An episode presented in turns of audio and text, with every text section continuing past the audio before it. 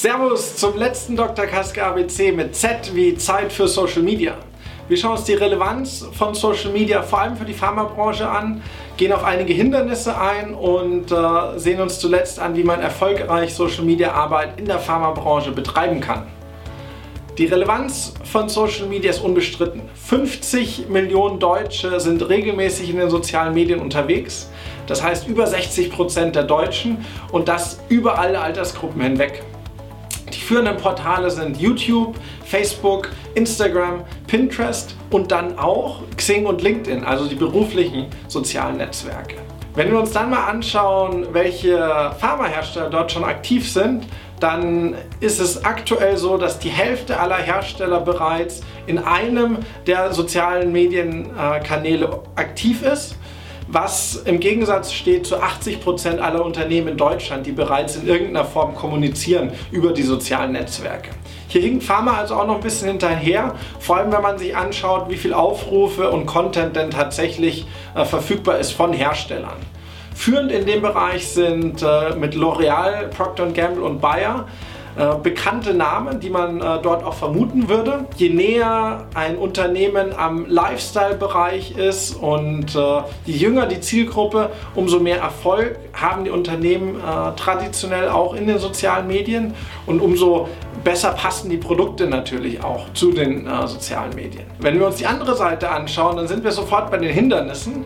Viele Hersteller, die im klassischen Bereich unterwegs sind, also hochethische Produkte haben, haben Angst vor Nebenwirkungsmeldungen oder den äh, strengen Regularien rund um das HWG. Das heißt, äh, dass sie eher vermeiden, auf den sozialen Medien äh, aktiv zu sein, vor allem immer dann, wenn der Nutzer die Möglichkeit hat, äh, eigene Beiträge abzugeben. Hier ist aber es nicht mehr so wild wie in der Vergangenheit. Es gibt mittlerweile einige Tools, mit denen man das sehr schön managen kann. Und äh, damit sind wir auch schon beim Thema, wie kann ich denn erfolgreich Social Media Arbeit in der Pharmabranche betreiben. Es gibt einige Grundsätze zu beachten. Einerseits muss man vorab eine Strategie entwickeln, wie gehe ich äh, mit Nebenwirkungen und allgemein äh, Patienten- und Nutzerbeiträgen um brauche dann eine Content-Strategie, das heißt, wie kommuniziere ich proaktiv und vor allem regelmäßig.